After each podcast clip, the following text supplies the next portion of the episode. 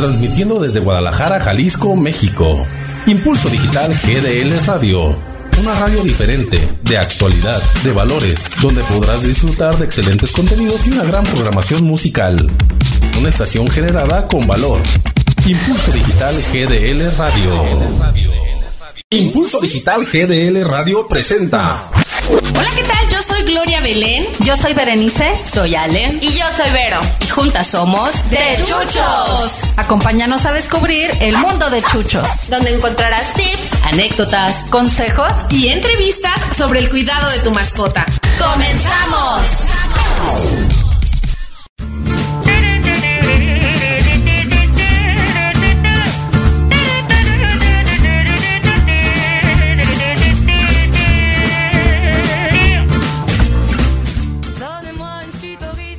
¿Qué tal? ¿Qué tal? Muy buenas tardes. Gracias a todos por acompañarnos. Ya estamos otra vez aquí en su programa favorito de Chuchos. Todo el equipo listo y de verdad que hoy tenemos una invitadaza de honor. Vamos a presentarnos por acá de este lado. ¿A quién tenemos? Hola, ¿qué tal? Soy Bere. Gracias por acompañarnos. El día de hoy tenemos un tema muy, muy interesante. Por favor, quédense con nosotros durante todo el programa. Les recordamos nada más para que estén en contacto con nosotros a través de WhatsApp, es el 33 21 44 38 73. Recuerda enviarnos tu nombre y tu mensaje, por favor. Sí, por favor, manténganse en contacto. El día de hoy vamos a hablar acerca de lo que es estética canina y por eso nos interesaría saber sus comentarios. El día de hoy tenemos a la experta, pero también de este lado, por ejemplo, tenemos... Hola, ¿qué tal amigos? Yo soy Vero y estoy muy emocionada de que hoy nos acompañen una vez más. La verdad es que el tema de hoy está súper interesante y tenemos ahora sí que a la Master de Masters. Ya le tenemos título. Claro que sí. Vamos a comenzar entonces por presentarles a nuestra invitada el día de hoy. Por aquí está ya listísima Margarita Páez. ¿Cómo estás, Margarita? Hola, chicas. ¿Cómo están? Un encanto estar con ustedes. Gracias, gracias. Al contrario, gracias por acompañarnos. Y bueno, vamos a hablar exactamente sobre estilistas caninos. Dice que muchas veces hemos oído historias de terror, ¿no? En las estéticas caninas. Este, nos van diciendo, por ejemplo, que hay perritos que incluso han fallecido a través de un servicio de estética canina, o el que sale lastimado, o, o no sé, digo, también hay historias lindas, ¿no? Pero vamos a ver cómo no es importante solamente lo bonito. Sí, claro, es, es muy, muy común que encontremos muchas historias y es importante y es muy, muy grande el, tema de la, esti de la estética canina, perdón. Y hoy vamos a, a encontrar diferentes opciones y mucha información que yo como dueño debo de considerar para elegir el lugar y el momento adecuado para llevar a mi perro. Así es. A ver, Margarita, platícanos. ¿Por qué no solo es importante el corte? ¿Qué más tenemos que ver cuando llevamos a nuestro perro a un, a un servicio de estética canina? Mira, mi filosofía personal a partir de treinta y pico de años de experiencia, no te digo el pico porque te asustas y yo también, eh, es el que siempre quien está atendiendo a tu animal esté primero con un foco sobre la salud y el bienestar de cuerpo y espíritu del mismo. Entonces, definitivamente para mí que, que son una delicia los perros lindos, tengo que anteponer por, por el corazón y el cariño que les tengo eh, su, su bienestar. Y creo que eso debería ser una obligación en todos los estilistas.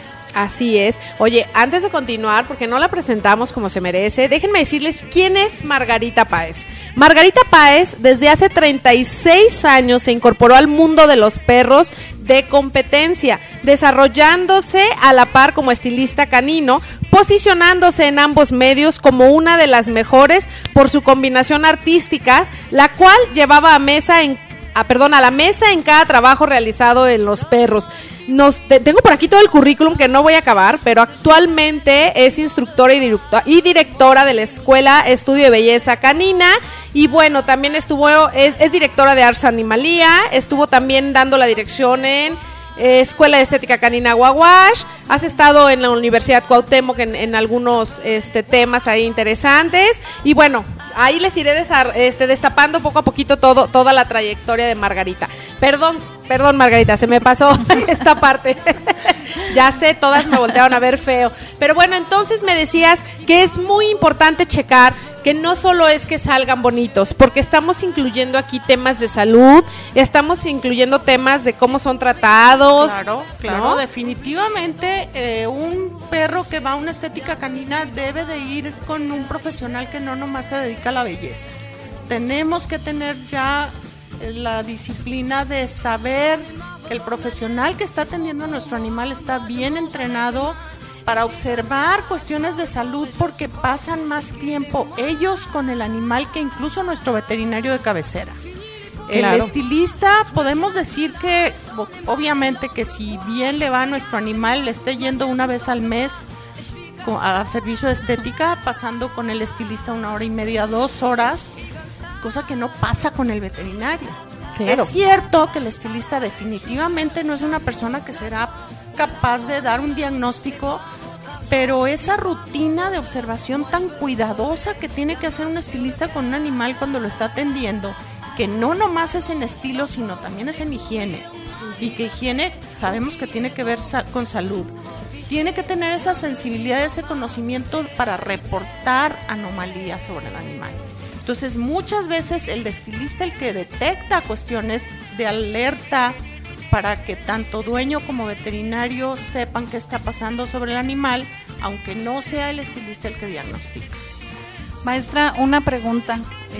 Este tema es muy, muy importante porque hay muchísimas estéticas actualmente en la ciudad, muchísimos veterinarios o estudiantes de veterinaria que por simplemente haber trabajado en una veterinaria en donde estuvieron bañando perros, de repente abren su propio negocio. ¿Tiene más o menos una idea de cuántos de estos eh, estilistas o cuántos de estos negocios realmente hacen este trabajo? ¿O cómo puedo saber yo si, si lo hace o no? ¿Cómo lo puedo identificar? Mira, en teoría, legalmente Belén nos aclarará esa historia. Los estilistas que están laborando, por lo menos en, esta ciudad, ya deberían de estar totalmente certificados. No sé, Belén, ya tú me, me corroborarás sí, sí, ya actualmente no lo exigen los reglamentos. Ya necesitamos tener una preparación y esto que hice ver es muy importante. A veces tenemos un primer contacto como bañadores porque se nos contrata de esta manera y queremos salir a poner un negocio, pero también me habla mucho acerca de la responsabilidad de, de veterinario de tener a gente capacitada, que al final, como lo decías ahorita, o sea, son sus ojos. Claro, claro, somos como, como el los ojos, tal cual. ¿Por qué? Porque el veterinario no va a ver al animal constantemente y muy posiblemente el dueño no tenga el conocimiento para entender qué pasa con el animal y, sepa que de verdad es una señal de alarma y lo, lo reporte, ¿no?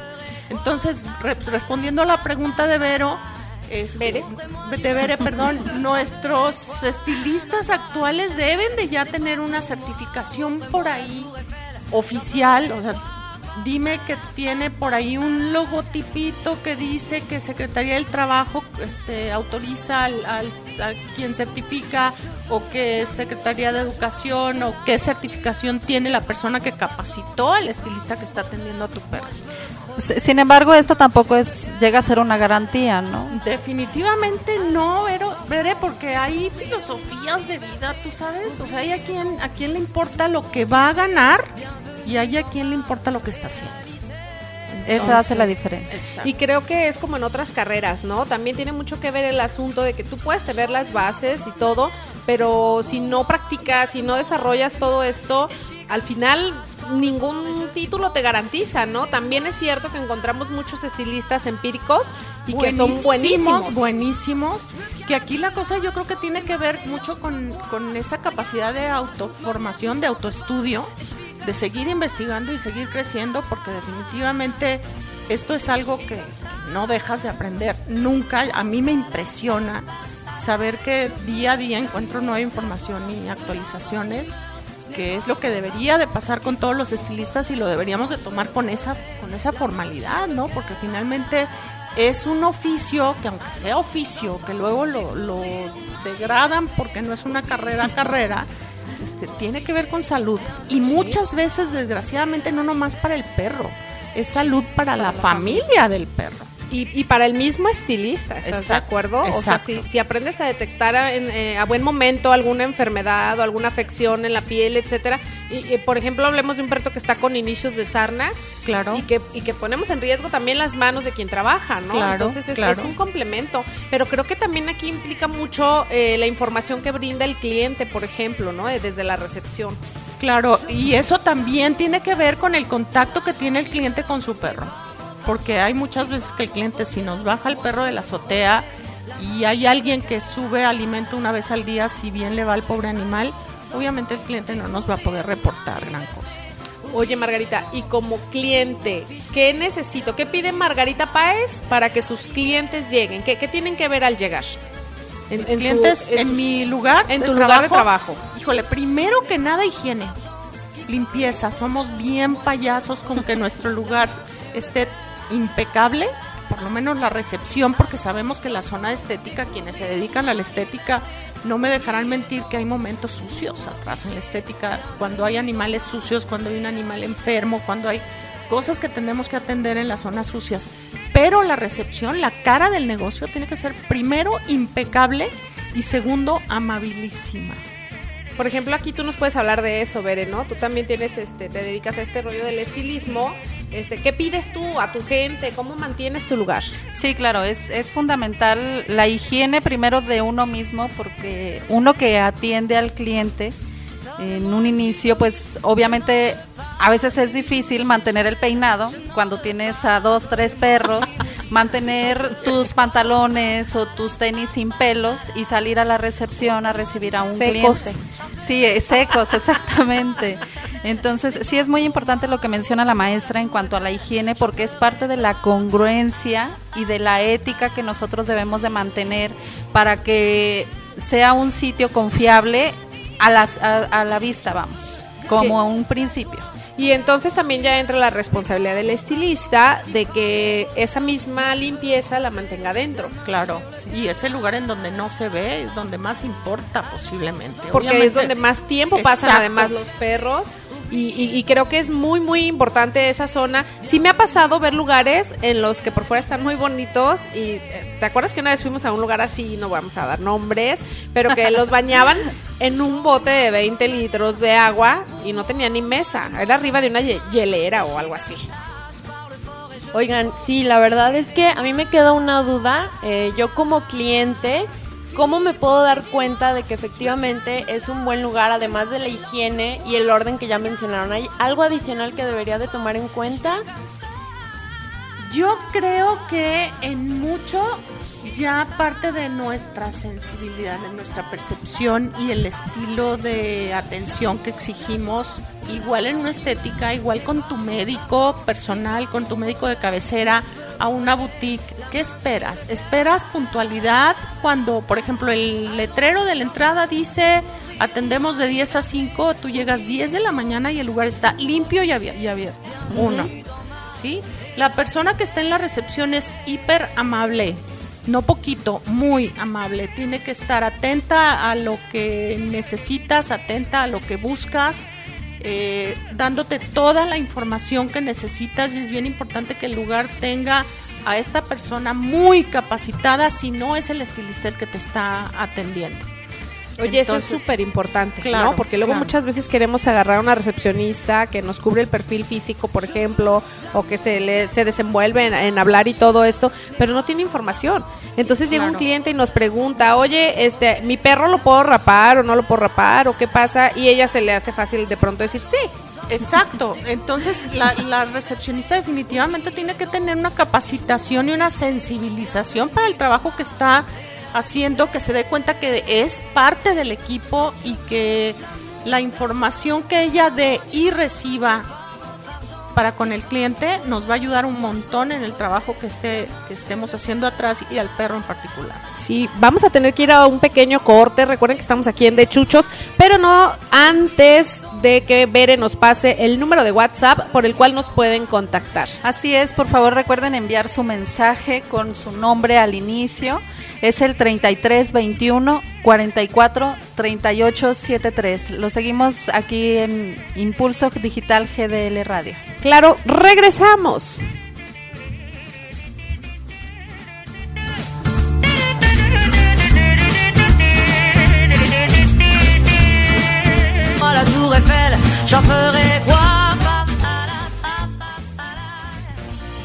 Adoro esta canción y seguimos aquí, qué padre, estamos bien interesados aquí con la plática de Margarita Páez. Estábamos hablando acerca de la capacitación que deben de tener nuestro personal en las estéticas caninas, pero también me surge otra pregunta. ¿Qué tal este asunto de la información que debe de dejar el cliente para que le puedan recibir a su mascota? Porque también hay este tipo de lugares, ¿no? En los que gracias, con permiso, adiós y ahí nos vemos. Ni cómo se llama el pobre perro, ¿verdad? Ni cómo se llame. Sí, miren, aprovechando, nos envían un WhatsApp, una pregunta referente a este tema. Nos preguntan que como dueño, ¿qué debe de saber o qué debe de preguntarle al estilista cuando va a dejar su perro? Ah, ok, entonces aquí estamos hablando de dos Sí. vertientes. ¿Qué información tiene que preguntar el dueño, pero también qué información tiene que dejar? Claro. Platícanos, Margarita. Y que ahí creo que es bien importante, necesitamos comunicación para estar claros de lo que uno necesita y otro también. ¿Qué necesita el estilista? Saber un montón de detalles que luego al cliente le da flojera contestar o le da desconfianza, ¿sabes? Por ejemplo, nosotros en nuestro lugar preguntamos hasta con quién convive el animal. Estamos hablando de convivencia con niños, con adultos, con solo mujeres, con otros animales, que si existen, por ejemplo, aves, o si existen, hacemos un, un cuestionamiento amplio de, de la forma de vivir del animal, que son cosas que nos reflejan cuestiones sobre la mesa. Y que también, por ejemplo, aquí pudiéramos incluir todo este tipo de preguntas. ¿A qué edad fue destetado? Exacto. ¿Cuánto tiempo tienes con él? está castrado o no, tiene, ha tenido crías o no ha tenido Accidentes. crías, ha tenido accidentes, sale a pasear, no sale a pasear, que la gente se nos queda así viendo como que, ¿qué te importa? Casi. ¿no? Claro. Y a veces porque real- ni siquiera saben, ¿no? Exacto. Entonces, después, obviamente esto tiene que ver ya mucho con esa delicadeza en el teatro, en el trato con mi cliente para poderle explicar por qué me importa. Claro. Y me importa mucho porque, por ejemplo, les voy a platicar una anécdota. Hubo una vez que yo preguntaba con quién convivía el animal. es- nomás me comentaron la familia, un niño, una mamá, X, lo que sea. Y encuentro en el perro una lesión en una pata, como supurando, una cosa así. Que a la hora de hacer el aseo se reporta que existe esa lesión. La persona obviamente no se había dado cuenta. Y el perro traía encajada una semilla de alpiste. o sea, sí, seguro era del niño. y medio- no, sí, es- bueno, lo que resultó es que el- la señora criaba pajaritos, ¿verdad? Y el perro vivía husmeando normal abajo de la caja de las jaulitas Jaula. de los pajaritos. Y el- la semillita de alpiste, que son como picuditas, se le encajó y le empezó a germinar al animal en el, No, entre los dedos de las patas.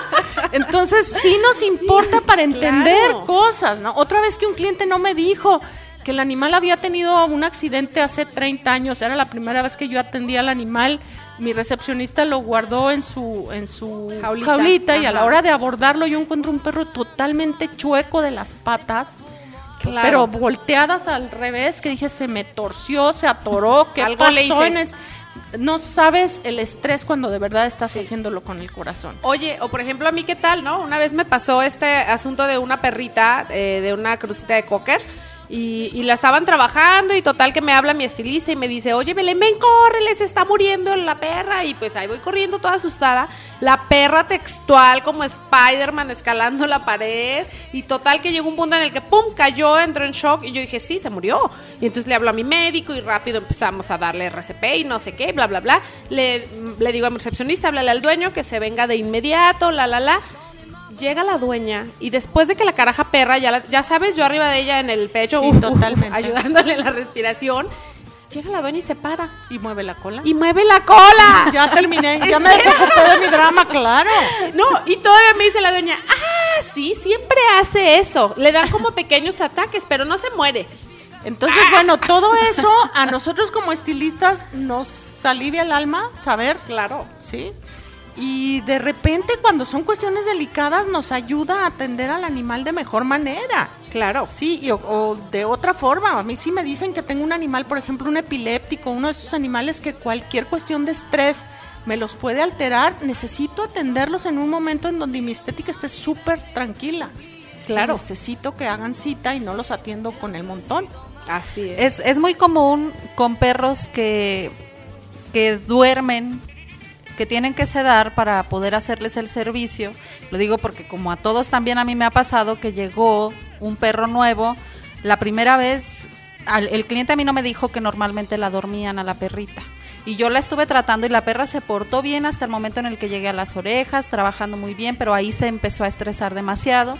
Y obviamente a mí me lleva más tiempo de entrega y la clienta estaba preocupada porque yo no salía con su perrito.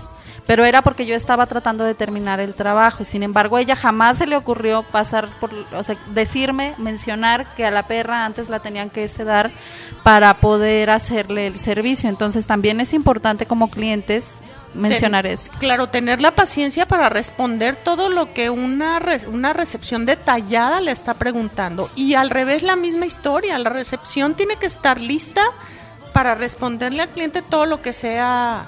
Oye, como ahorita que dice Bere esto de los anestesiados, este, otra de las cosas muy comunes con los perros que anestesian es que la gente cree que, se durmió y lo trabajaron y no pasa nada. Y no, es importante que la gente sepa que los médicos utilizan un relajante muscular.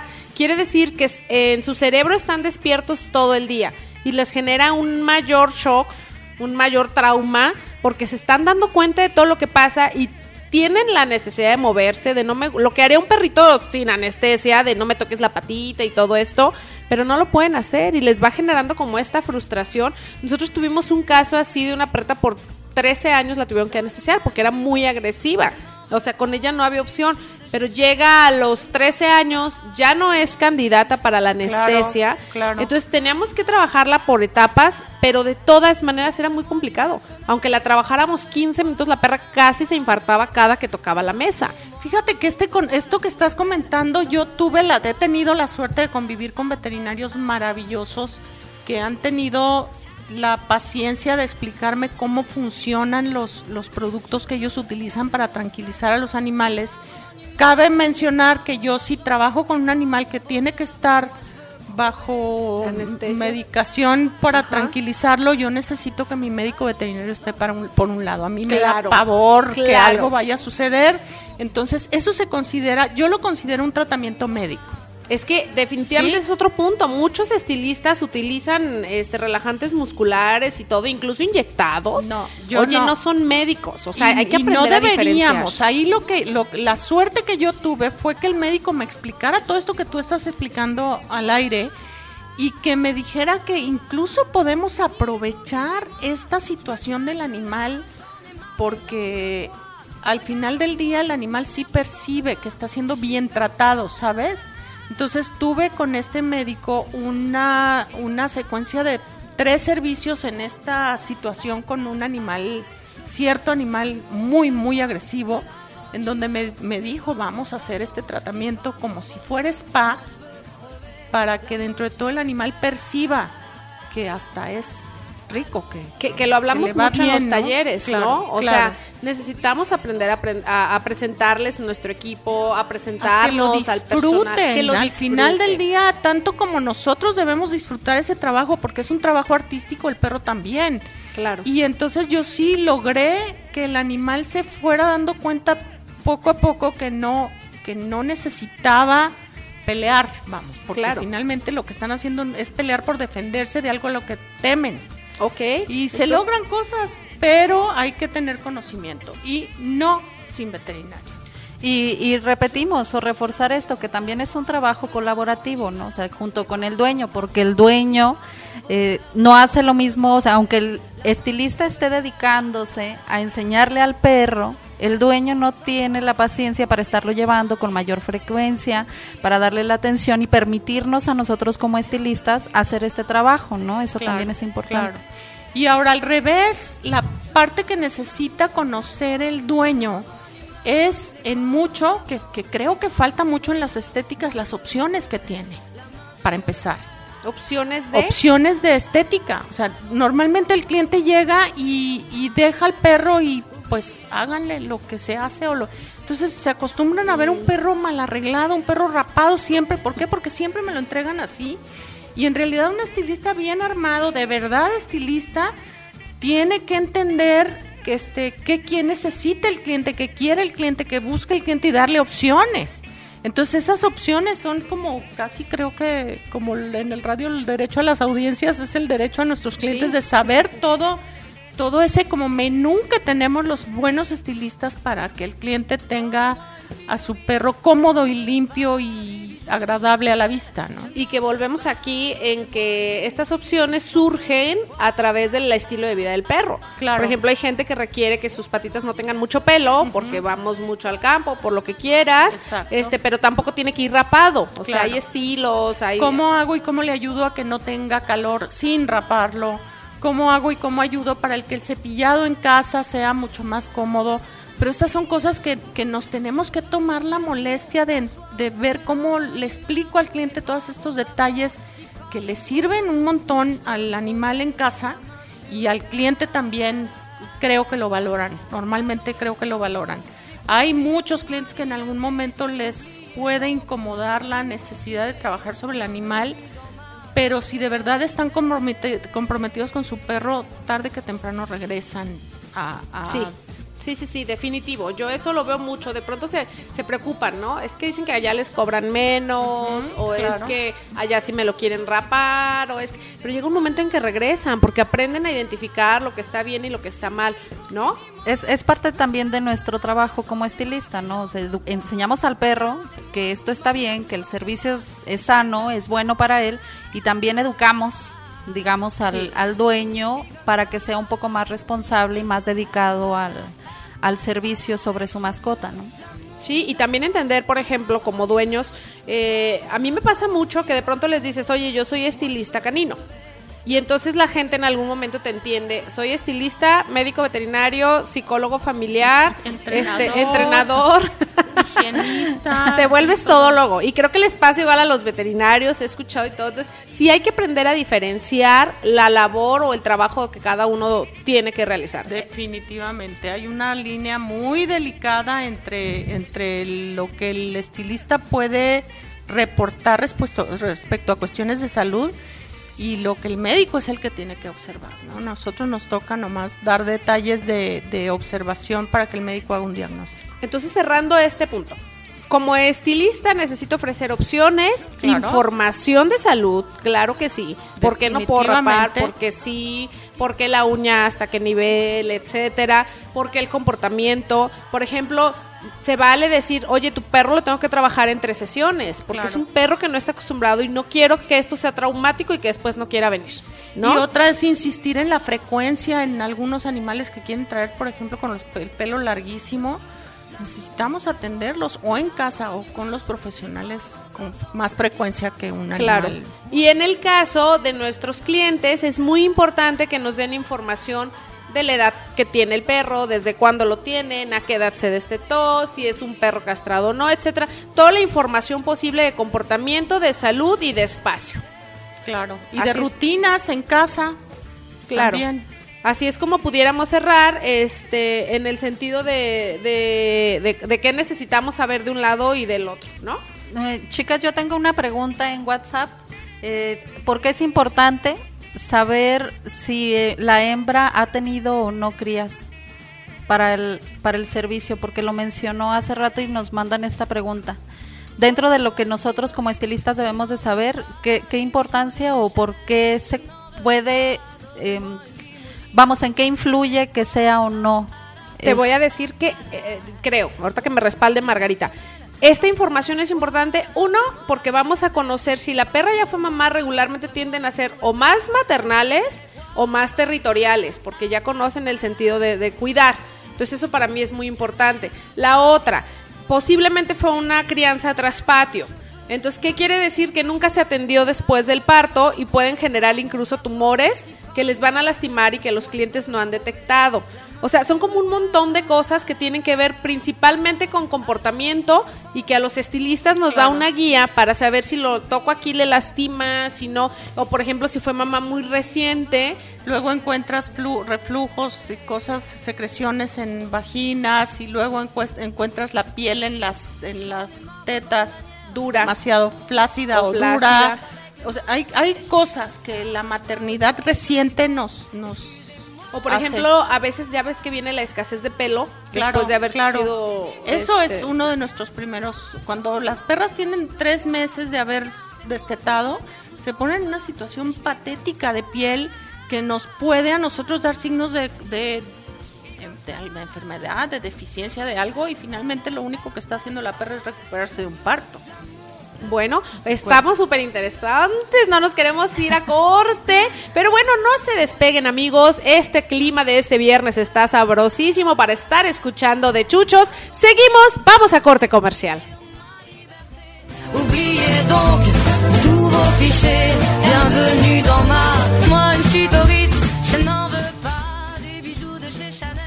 por aquí en De Chuchos, ya estamos listísimos y ay, estamos picadas con el tema. Pero antes de continuar con nuestro super tema del día de hoy nuestra invitada especial, vámonos con la frase de la semana que la, viene a cargo de Vero el día de hoy. Oye, fíjate que esta frase está buenísima. A mí me gustaría que la escuchara Margarita. A ver qué opinas. Cualquiera que no sepa qué sabor tiene el jabón, jamás ha bañado a un perro. Franklin Jones. ¡Buenaza! Claro. Yo sí sé a qué sabe el jabón. Sí, yo también, y sé de varios jabones de diferentes clases y marcas y Calidad. Siempre los pruebo antes. Genial, genial. Y bueno, continuando con el tema, estábamos hablando ya acerca de lo que debemos de tener de información para el cliente y de la que el cliente nos debe de proporcionar. Pero voy a brincarme, voy a dar un brincón totote acerca de qué necesito saber o, o- o qué es lo que le tienen que realizar por rutina en una estética canina a mi perro. Porque muchas veces creemos que sale medio cepilladito y oliendo rico y con un moño precioso y tan tan, ¿no veré? Sí, así es. A veces como clientes nos imaginamos, más bien no tenemos una idea de lo que viene detrás de todo el servicio y sí es importante saberlo, ¿no? Oigan, y yo aquí tengo una duda para Margarita. Yo no sé qué tan bueno es cuando le ponen pegamento a los a las orejas de los perritos y los moños, porque a mí como cliente me choca que hagan eso con mis perritas, pero yo no sé desde un punto de vista de estilismo canino si es recomendable o si está bien hecho o no. ¿Qué opinas, Margarita? Mira, te voy a decir una cosa que normalmente está entre las pláticas de la primera clase de mis alumnos que quieren aprender estilismo. ¿Qué te dice el sentido común? ¿Qué te dice que, Que tú, no. Claro, que tú te pegues el día que quieres verte linda un listón en un listón en el pelo, pégatelo. y luego me cuentas qué pasó. y luego me rapas para y no tiene, no tiene nada que ver con, con técnica, ¿sí me explico? O sea, yo creo que todas las niños del mundo sabemos, obviamente Belén, que aquí vas a brincar y me vas a decir no, no humanicemos, que estoy de acuerdísimo, pero el sentido común nos dice que el pegamento y el pelo, pues Y la piel, No sobre son- todo, sí, porque sí. además lo pegan en la piel. Pero luego hay mucha justificación, hay muchos que me dicen, es que yo no toco la piel y me voy por encimita. Pues sí, pero de todos modos fastidiaste el pelo. Quiero ver tu pelo lacio y largo, cómo lo cuidas y cómo lo hidratas y todo. Pégate un moño y luego me cuentas cómo te fue a la mitad. a la mitad. Ajá. Y, Exacto. a- y además la intranquilidad del perro, ¿no? Porque, vamos, no es su naturaleza traer un moño y lo que va a estar haciendo es estarse rascando, estarse lastimando, se Pues restregan sí, en la pared. Ahí hay mucho que ver con el cómo lo criaste desde pequeñito, porque hay animales que por toda su vida van a traer puesto un moño, por ejemplo los shih tzus que estamos a- tan acostumbrados a verlos con un chonguito en el, en el- En la frente. en la frente para que no les tape la vista o lo que tú quieras, y desde nenes, desde bebés, desde casi el nido, cuando el pelo empieza a aguantarlo, les ponen una pequeña liguita para que el perro empiece a, a- a borrarla del planeta, ¿sí me explico? A entender como las pero aquí niñas. es importante lo que estás diciendo. Claro, una liga. Claro, una liguita y bien floja, que ese es otro error. Que les metan las ligas con el con la piel muy estirada, con el con fastidiando la piel, que pueden incluso hacer lesiones también igual de feas. Entonces, hay que tener cuidado, hay que estar capacitados. Y, hay ade- que- y además de, de este asunto del moñito que nos platicaba o nos preguntaba Vero, ¿qué más? ¿Qué Yo más? soy tu cliente. El-. ¿Qué debo revisar? Mira, el protocolo general que tiene que tener un estilista y que ojalá y el cliente se enterara de cómo es el protocolo, porque esto también ayudaría a aclarar cuestiones. Por ejemplo, ¿por qué se tarda tanto mi perro en la estética? Que este otra vez es un ejercicio que hacemos con, con los chicos que están en entrenamiento, es, a ver, el perro va a llegar conmigo a la mesa, vamos a, a suponer que me brinco toda la cuestión de la recepción y fírmame y te doy y cuánto va a costar, etcétera, etcétera. Ya en la estética. Al perro yo tengo que pasar, ¿qué te gusta? 5 o 10 minutos. Se ríen mucho de mí, pero hablando con él para que el perro haga primer contacto conmigo, eh, haga conexión para yo poder detectar qué hay en él, cómo está su condición general, cómo está su piel, cómo está su pelo, a qué huele, porque hasta eso nos sirve para empezar a tomar decisiones como estilistas a lo que va a pasar, por ejemplo, en el baño, ¿sí? ¿Qué productos, qué, cómo, cómo, cuál va a ser la secuencia, etcétera, etcétera? Entonces, bueno, yo tengo que hablar con él, que no realmente estoy hablando con él, estoy ya acercándome, percibiendo qué me dice, su lenguaje corporal, qué hay en, sus, en su pelo, qué hay en su piel, qué hay abajo, en, por ejemplo, patas, en el estómago, trae nudos, no trae nudos, etcétera, etcétera. Entonces tardas un ratito ya en ese trabajo de observación más cercana a lo que tienes en el perro. Este, normalmente cortamos uñas, que eso no es un trabajo de un minuto. Hay animales que hasta 15 minutos te llevas en convencerlos de que no les duele, que no les pasa nada, que eh, no los voy a lastimar, etcétera, O, etcétera. o incluso lo tienes que estar haciendo como en etapas, ¿no? Claro, O sea, claro. no- Hay veces no- que interrumpo y hago otra cosa por distraerlo o por lo que tú quieras. Entonces son tiempos, son, son cosas que tienen que ver con tiempo y protocolos correctos. Hay que revisar los oídos. Hay animales a los que hay que depilar los oídos.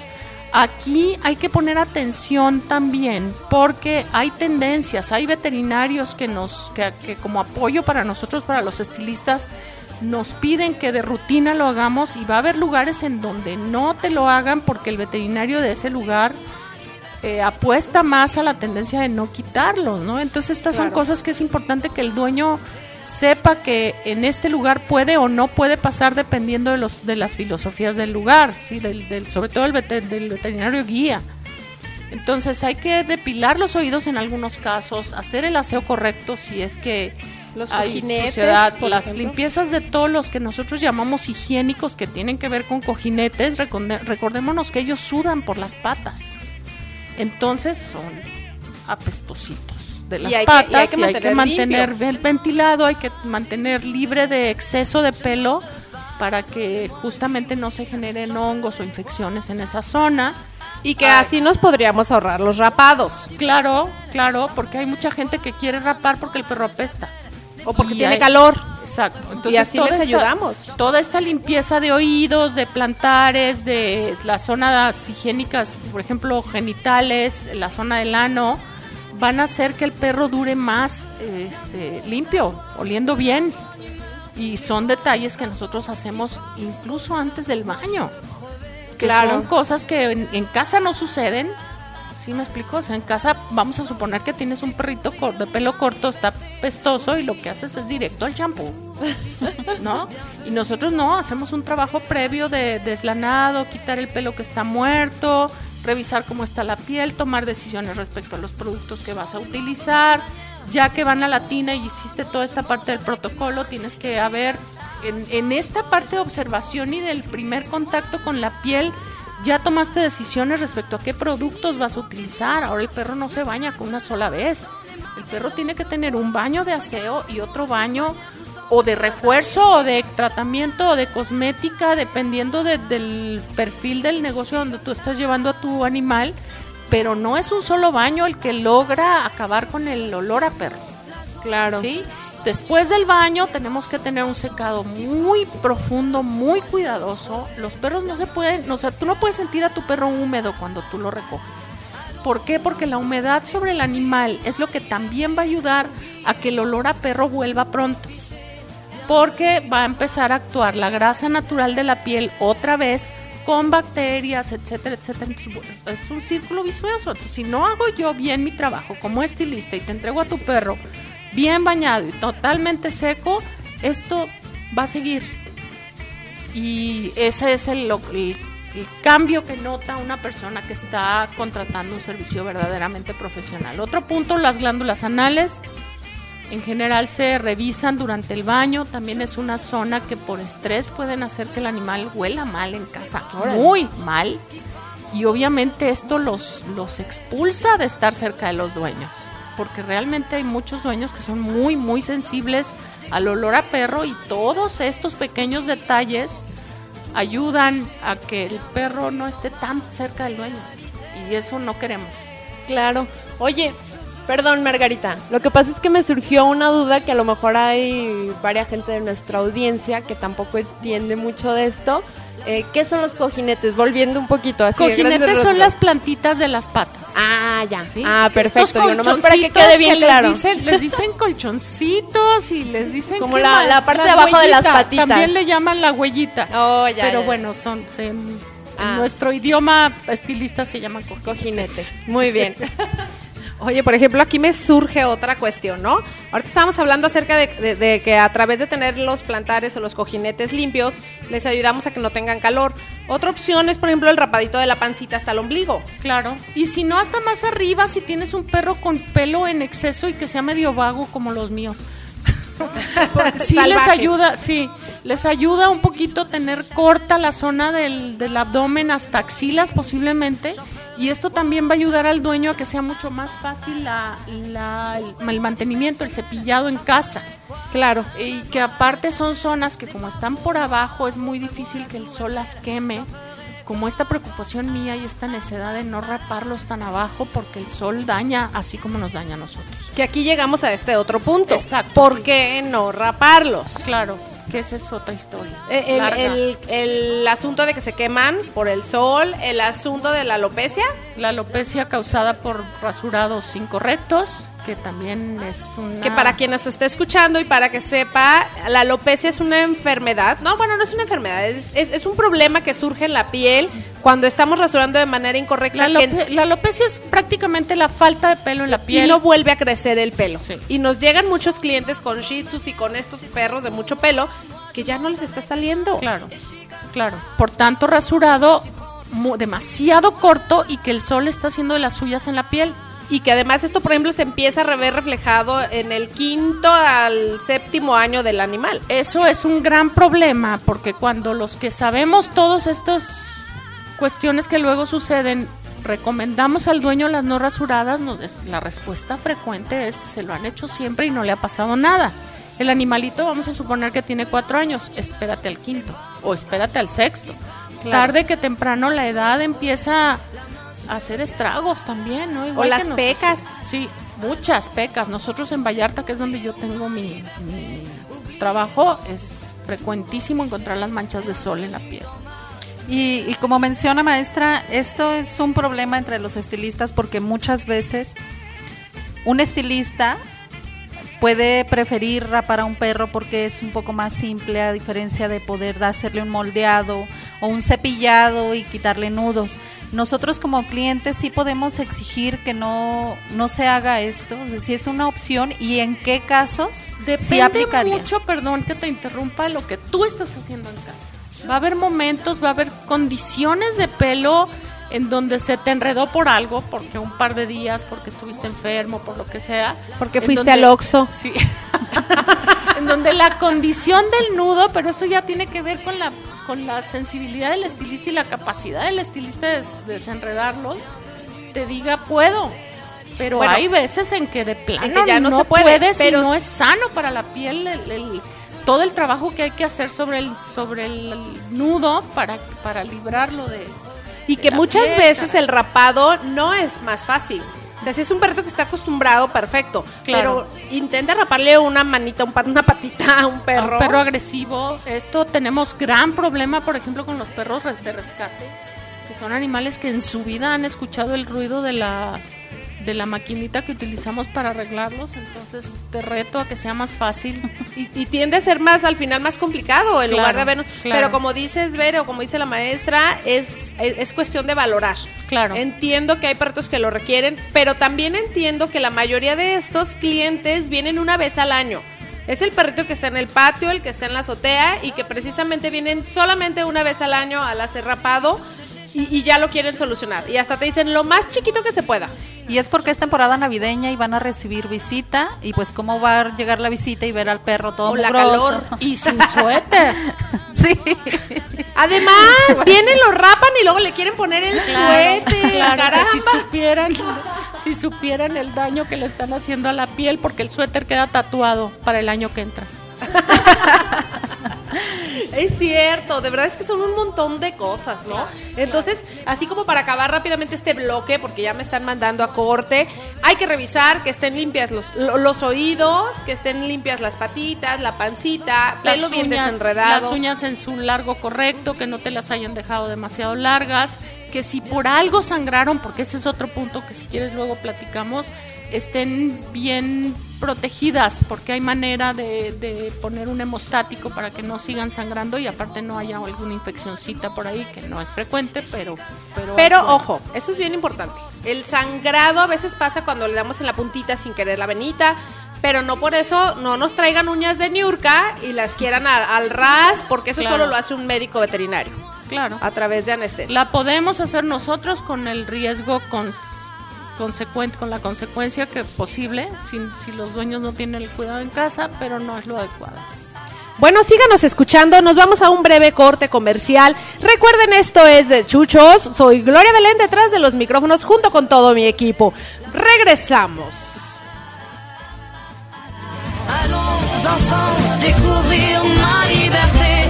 Oubliez donc tous vos clichés. Bienvenue.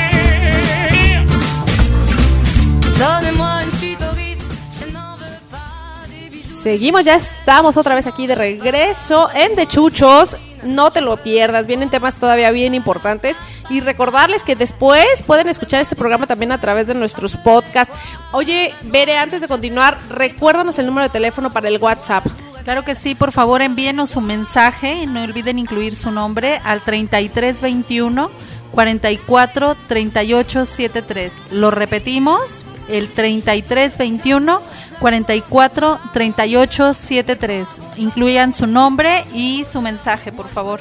Claro que sí, yo por ejemplo aquí estoy leyendo ya uno. Que saludos a Margarita Páez de parte de sus alumnos.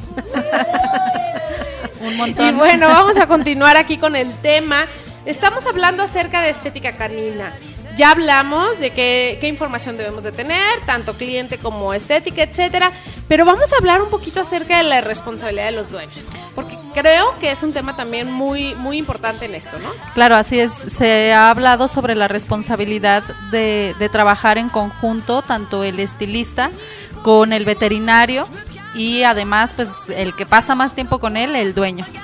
Así es, porque es muy fácil decir, oye, te traje esta foto, ¿me lo puedes dejar así? Déjamelo lindo. Ajá, hazle lo que quieras y luego ya se los dejas como quieres. y no es lo que ellos querían. Es que recordemos una cosa, la cuestión estética es muy subjetiva. A lo que a mí me gusta puede no gustarle al cliente.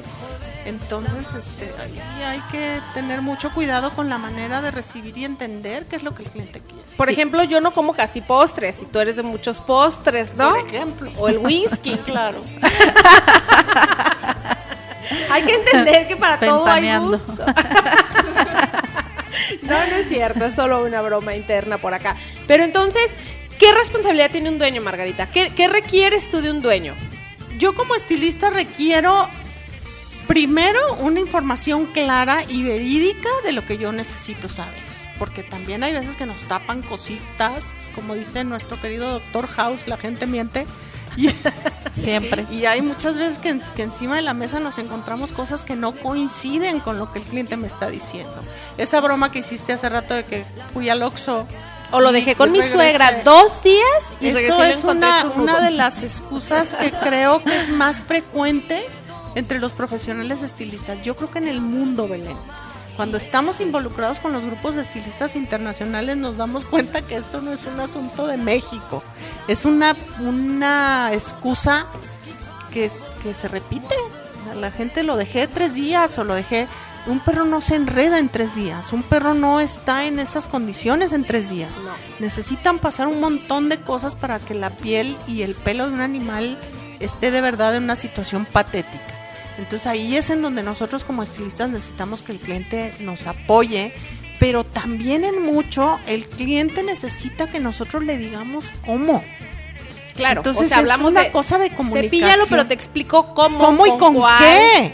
Sí, Claro. porque también el cliente muchas veces, igual que muchos estilistas de cierto nivel, saben utilizar un solo cepillo y nosotros utilizamos que cinco, por lo menos. dependiendo de qué tipo de pelo, de qué necesidades, de qué condición. y cómo etcétera, cepillarlo, porque también este tiene de los que ver por encima. sí, por encima y en la en la secuencia no correcta para que su piel se re- respire para que su piel trabaje lo que tiene que trabajar Incluso Entonces- tiene mucho que ver si queremos un esponjado, si queremos que el pelo caiga. Claro. También eso tiene que ver en cómo lo cepillas. que por eso es que este nombre de estilistas ¿sí? igual que la que la estética humana el estilista canino trabaja con texturas trabaja con movimiento trabaja con la forma en la que se, se estila se estila se estiliza el, el pelo del animal para lograr los terminados que, que queremos entonces también sabemos que por más buen trabajo que haga el estilista con nosotros en nuestro pelo,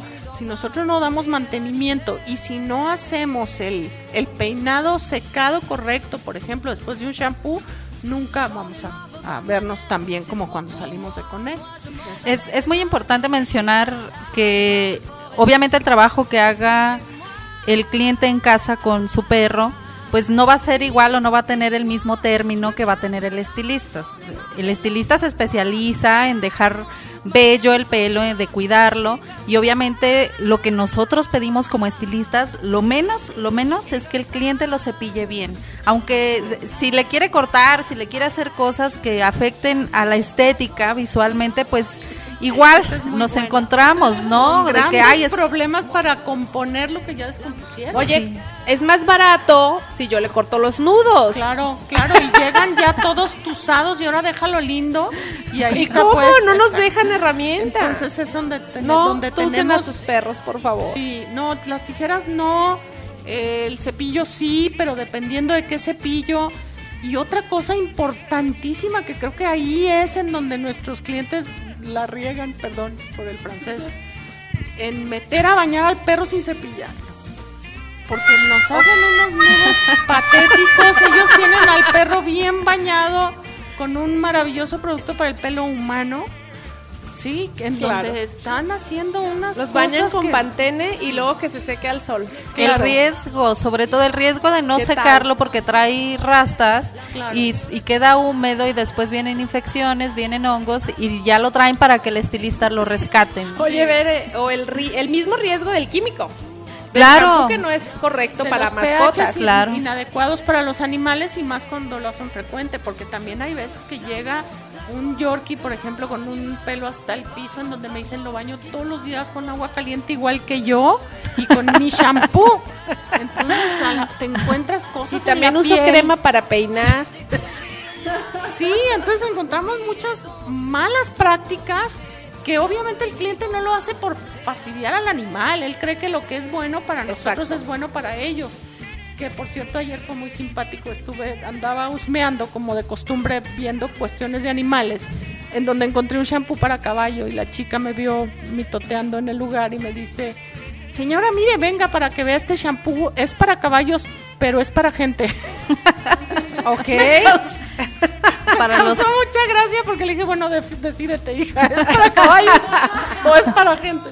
Ya de plano le dio hipo y no siguió vendiéndome el producto.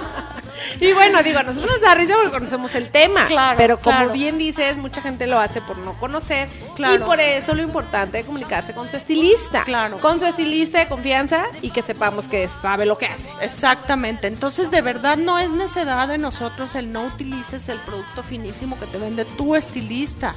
Necesitamos que utilicen buen producto, pero para perro y aparte técnica. De verdad hay muchas veces que yo les digo al cliente, es mejor que lo cepilles a que lo bañes. De hecho, cuando estamos capacitando gente nos damos cuenta que en, un protocolo normal, en un perro, el avance visual y de, en la textura de pelo y terminados es antes del baño.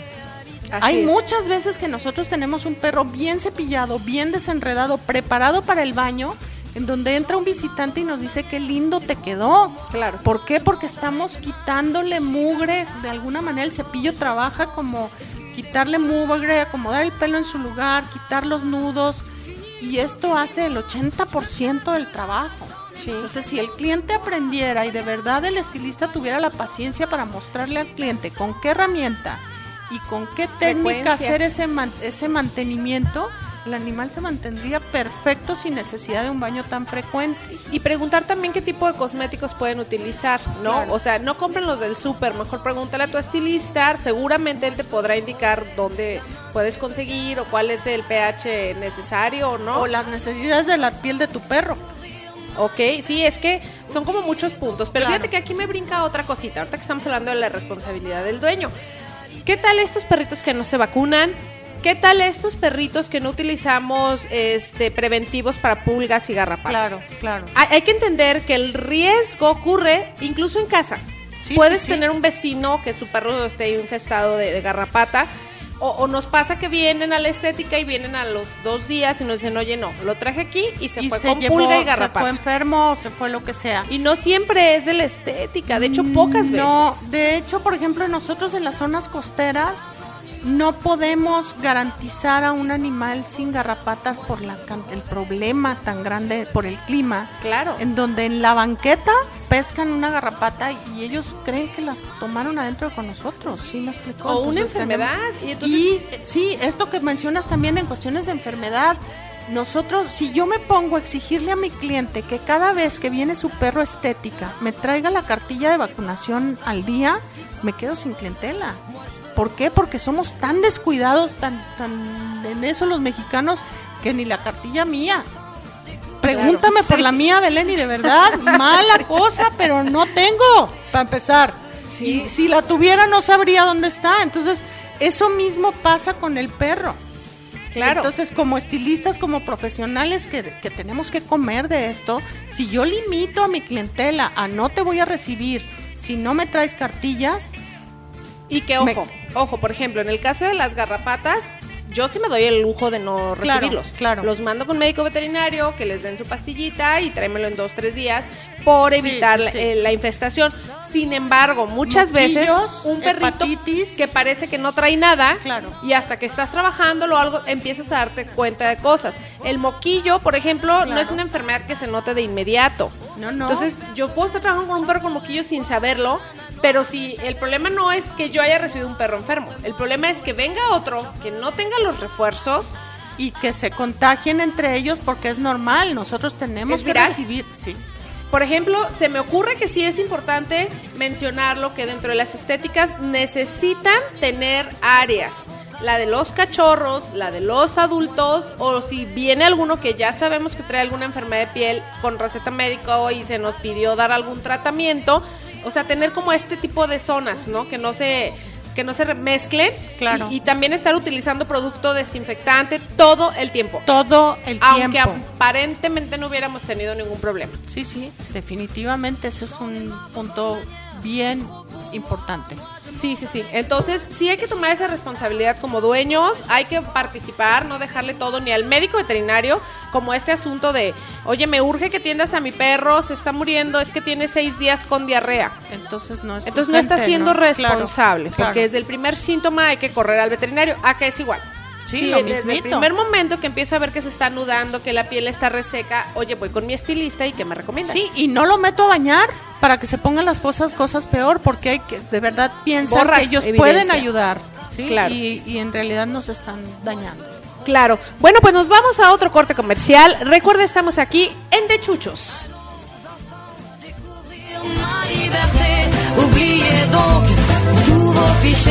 Bienvenue dans ma réalité. Donnez-moi une suite au Ritz. Je n'en veux pas Ya estamos de regreso aquí en su programa de Chuchos. Claro, hay otro, el mejor programa sobre animales. Y bueno, vamos a seguir con este tema tan interesante y con nuestra invitada, por supuesto, Margarita Páez. Estamos hablando acerca del servicio de estética canina y vamos a hablar, estábamos mejor dicho hablando acerca de la responsabilidad de los dueños, que hay que tenerlos vacunados, que hay que ayudar con el cepillado. pero que también hay que informarnos qué tipo de cepillado requiere, etcétera. Y luego me brinca otro tema muy importante, los accidentes dentro de la estética canina. Historia larga. Yo te voy a decir una cosa, soy de esas personas que quiero seguir confiando en el ser humano. Y yo apuesto a que la mayoría del personal que atiende a los animales en un lugar es principalmente por amor, porque están ahí por amor a los animales, que a lo mejor no tengan la mejor capacitación, a lo mejor no tienen el- en ese momento la, la condición física o condición emocional para lidiar con un animal difícil, hace que brinquen los accidentes. Claro, existe la negligencia, ex- existe de verdad el tener en estos lugares a una persona que no esté totalmente capacitada, pero yo quiero apostar a que realmente sean accidentes, no tanto negligencia ni, ni dolo. Y que aquí implican muchos temas, por ejemplo, el comportamiento de la mascota. Claro. Entendamos que no es como un humano cuando va a la estética. No, él no quiere, el perro no quiere venir. Así y si quiere venir, porque ya lo convencimos y le caímos bien, de todas maneras a lo mejor no le gusta el ruido de la máquina Claro. o que le toques la oreja. se sacudió, le llamó la atención otro perro vecino, lo que tú quieras. Y, y considerar también que no siempre el perro, más bien nunca se va a comportar con el dueño como se comporta con el estilista, ¿no? Porque el, el dueño nos dice, no, él es muy tranquilo, eh, se va a dejar hacer todo lo que tú le hagas, pero al momento de que lo empezamos a trabajar, Nos damos el perro se que transforma. estás. Sí, Ese claro. de las caricaturas. Oye, ahorita que dices eso, este tema de que te lo encargo mucho, es mi bebé, lo amo, lo adoro, es el consentido de la casa. Y es cierto, es el consentido de la casa, pero no le han puesto límites. es el patrón también. Es el patrón. Exacto. Entonces quiere llegar a una mesa de estética canina a ser el patrón y, y no, o sea, luego por eso nos brincan un montón de cosas. Oye, y ahorita que, tocas es- que tocas ese tema, perdón, eh, ¿cómo le podemos hacer nosotros como clientes para transformarlos de ser los patrones y mi bebé a, no sé, a que sea como más, eh, más agradable para la experiencia, ¿no? Yo creo que aquí es Belén, la sabia en ese, en ese ramo. Sí, pero también creo que es un punto muy aparte. Te voy a explicar por qué. Esto tiene que ver más bien con etología canina aplicada en la casa, ¿no? Entonces, realmente aquí sí creo que sí, son un montón de puntos, por decirlos rápidamente. Precisamente el tenerles reglas, horarios, recordar que son perros de costumbre y que necesitan siempre tener su rutina muy establecida, su tiempo, sus juegos, que van dependiendo ya del tipo de perro. ¿no? Claro. Y esto es lo que hacemos para que no se sientan los reyes del hogar. Pero ya estando en la estética canina, incluso perros que están muy ubicados en ser perros, al llegar a la estética canina, es como los niños, ¿no? Que de pronto, mira, ya dice mamá, di mamá, y no dicen mamá. No, claro. Entonces es muy así, es muy por ahí para que, como para que entiendan un poquito el concepto del que hablamos. Pero ¿qué pasa? Muchos de los accidentes que encontramos son porque no se nos avisó precisamente que tenía una lesión de hace 10 años en una patita. Claro, Tú claro. tocas la patita y el perro brinca, se mueve y se puede lastimar. Sí. O incluso estos perritos de ojitos saltones que cuando se someten a estrés, ¿cómo se les ponen rojos? Sí, o se salta un ojo de repente por exceso de estrés. O sea, hemos visto el ojo botado por un perro mal manejado, cosas así. Y entonces hay mucho trabajo al respecto para evitar accidentes. ¿Y cómo sí puedo identificar una negligencia, por ejemplo? Yo no, no me atrevería a enjuiciar por todo lo que yo he visto en el camino. Es muy, muy difícil apuntar a alguien y decir definitivamente esto es una negligencia.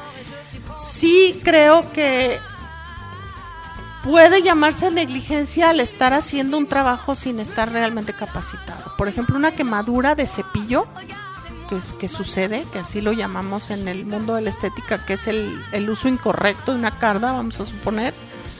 Para mí sí entraría en negligencia porque realmente la persona que lo está haciendo no está capacitada para, para hacerlo correctamente sin herir la piel.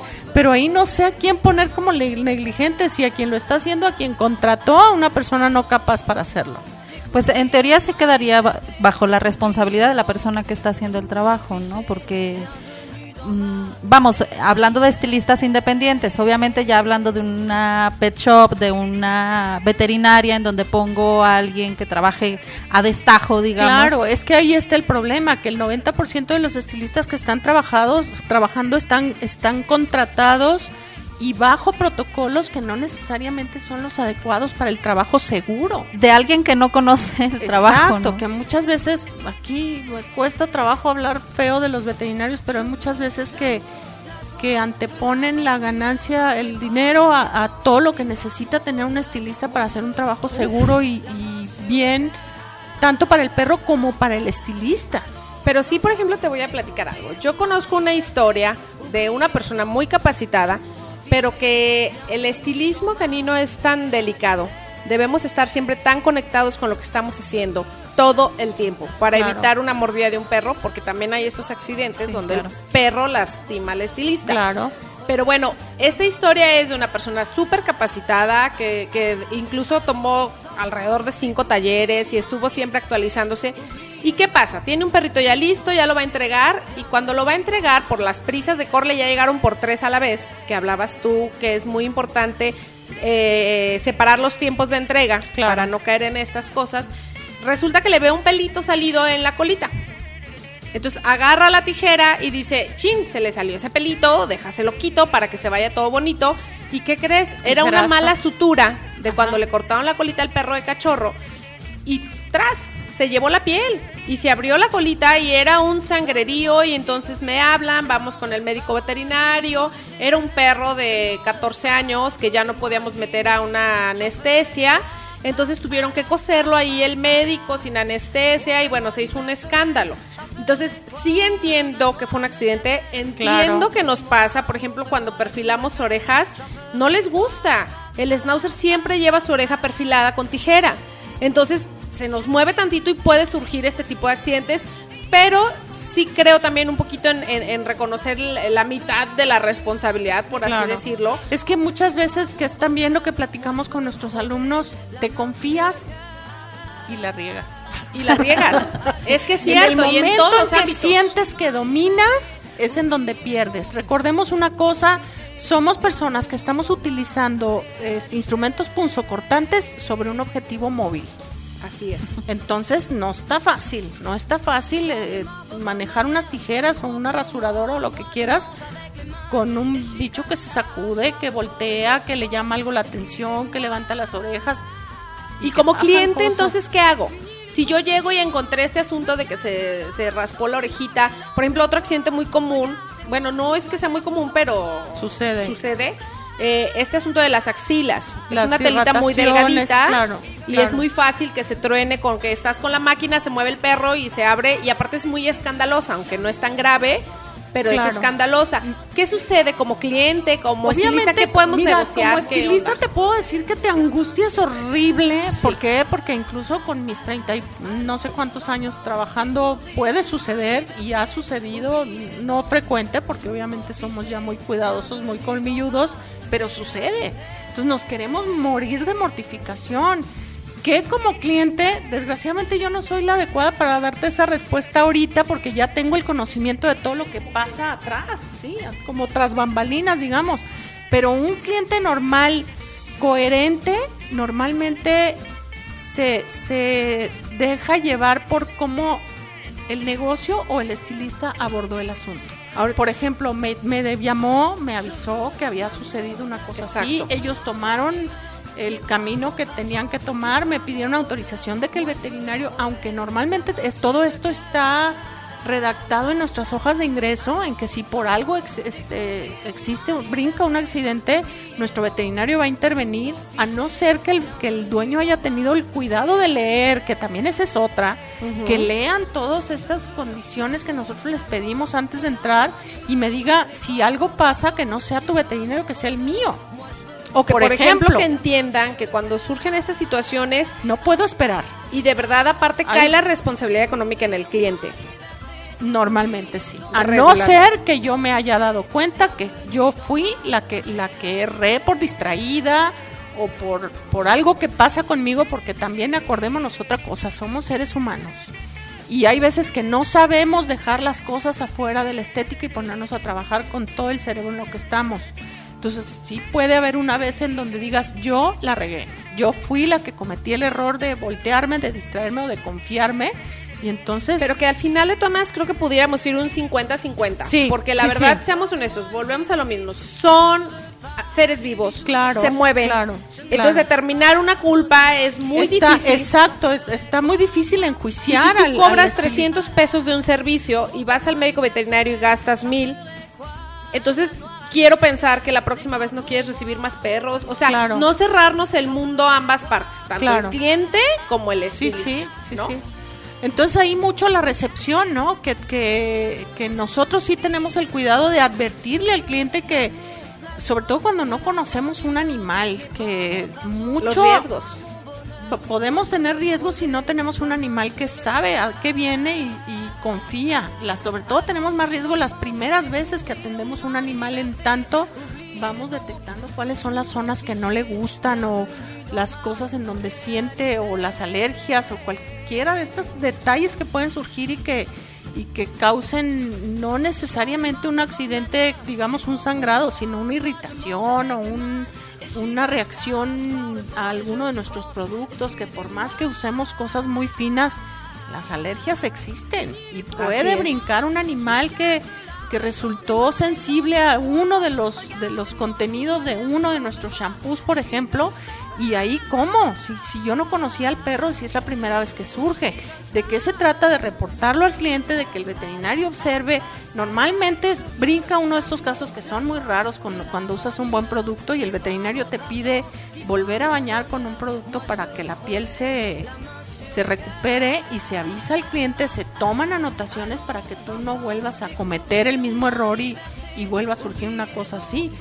Pero bueno, sí habrá situaciones en donde el cliente es el que tiene que asumir que tiene un perro no muy quietito y no muy dispuesto y que los, los accidentes pues tenemos que asumir toda esa otra parte como clientes que no hicimos de entrenamiento para que el perro esté acostumbrado a la estética.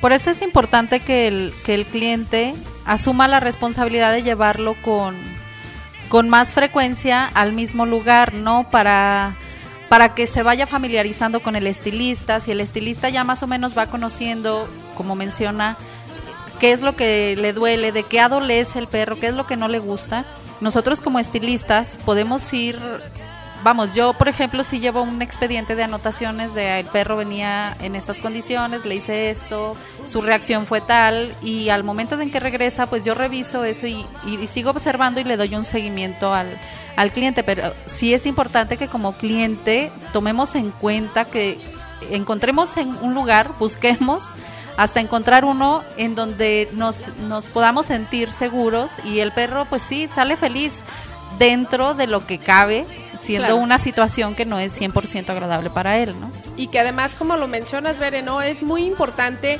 que entendamos que, que es un proceso que tienen que irse adaptando poco a poco.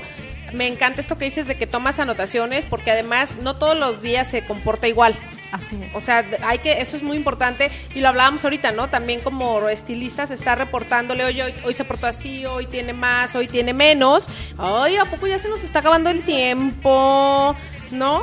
Entonces, vámonos al tip perrón de esta semana, que la verdad es que esto es algo que me encanta porque estamos recientemente incorporando en los últimos programas y que creo que es muy importante, que sería como la conclusión del programa. Bere, tú lo tienes. Así es, nuestro tip perrón, eh, de acuerdo al tema que estamos hablando, muy ad hoc el- e- este punto, que como dueños mantengamos una relación muy cercana con el estilista, porque esto nos va a permitir mantener una comunicación en la que nos vamos a retroalimentar mutuamente. Si hoy mi perro se comportó de una manera que puede influir dentro de la conducta en el servicio, es importante que el estilista lo sepa. Y yo como estilista, si detecto algo, pues inmediatamente recordar que no soy veterinario, no diagnosticar y sugerir que vaya, si en caso de que sea necesario, con el veterinario para que el perro se mantenga sano. Entonces siempre, siempre conocer a nuestro estilista y pues prácticamente trabajar en conjunto. Pues muchísimas gracias, Bere, por tu participación. Estamos a punto de irnos, pero Margarita, ¿algo más que quieras agregar?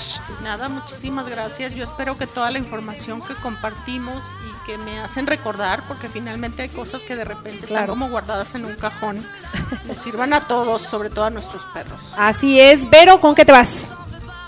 Pues mira, yo me voy con que a final de cuentas esto es un trabajo en equipo, ¿no? O sea, tan es tan responsable el estilista como yo como dueño. Eh, y pues bueno, ya partiendo un poquito eh, del programa, los quiero invitar a todos los que nos escuchan a que nos sintonicen todos los viernes en punto de las 4 de la tarde por Impulso Digital GDL.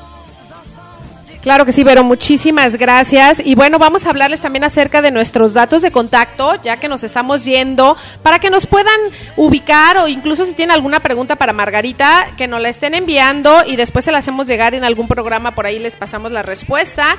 Síganos a través de Impulso Digital GDL Radio o contáctenos a través del WhatsApp 33 21 44 38 73. Lo repito para que lo anotes. 33 21 44 38 73. Yo soy Gloria Belén, soy parte del equipo de Chuchos. Les agradezco muchísimo que nos hayan seguido y nos escuchamos el siguiente viernes. No se pierdan mañana el programa Actívate de Ricardo a través de Impulso Digital GDL.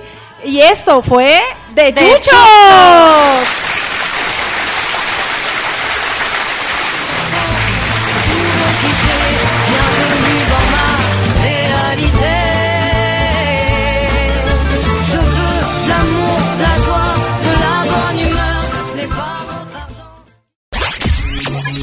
Transmitiendo desde Guadalajara, Jalisco, México. Impulso Digital GDL Radio.